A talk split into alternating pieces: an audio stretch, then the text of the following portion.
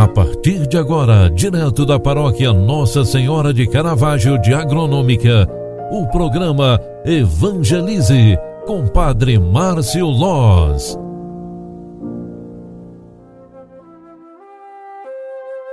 Louvado seja nosso Senhor Jesus Cristo, para sempre seja louvado. Filhos queridos, boa tarde, bem-vinda, bem-vindo, obrigado pela tua companhia. Que bom te encontrar mais uma vez aqui no programa Evangelize. A liturgia diária de hoje nos oferece, na primeira leitura da missa, a leitura da carta de São Tiago, que está escrita esta palavra: Meus queridos irmãos, Sabei que todo homem deve ser pronto para ouvir, mas moroso para falar e moroso para se irritar, pois a cólera do homem não é capaz de realizar a justiça de Deus. Por esta razão, rejeitai toda a impureza e todos os excessos do mal, mas recebei com humildade a palavra que em vós foi implantada e que é capaz de salvar as vossas almas. Toda sede praticantes, todavia, sede praticantes da palavra, e não meros ouvintes, enganando-vos a vós mesmos. Com efeito, aquele que ouve a palavra e não a põe em prática é semelhante a uma pessoa que observa o seu rosto no espelho, apenas se observou, vai-se embora e logo esquece como era a sua aparência.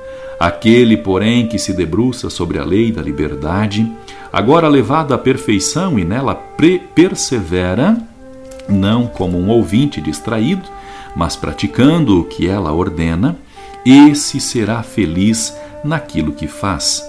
Se alguém julga ser religioso e não resfria a sua língua, engana-se a si mesmo. A sua religião é vã.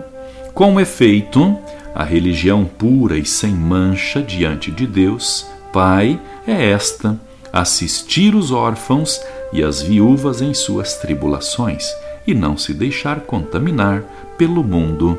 Palavra do Senhor. Graças a Deus.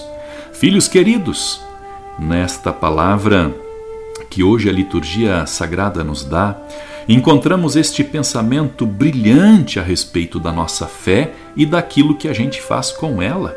A redenção humana é obra de Deus, agindo bondosamente por meio do Filho Jesus. Ao ter diante de si um homem cego, Jesus revela mais uma vez o amor misericordioso de Deus. O homem que diz seguir a Cristo deve mostrar isso com as próprias ações as suas atitudes determinarão quão acredita em Deus ou não.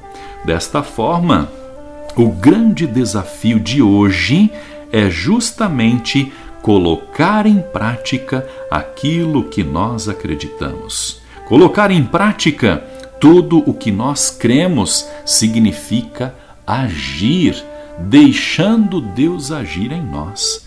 Rezemos, meus irmãos, ao final desta tarde, para que nossa fé gere frutos, para que sejamos sensíveis, notáveis e atenciosos com cada gesto nosso, que sejam baseados em nossa fé.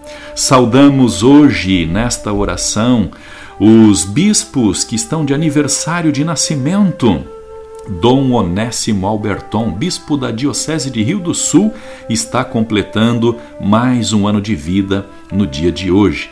Feliz aniversário, Dom Onésimo, parabéns, Deus abençoe e guarde.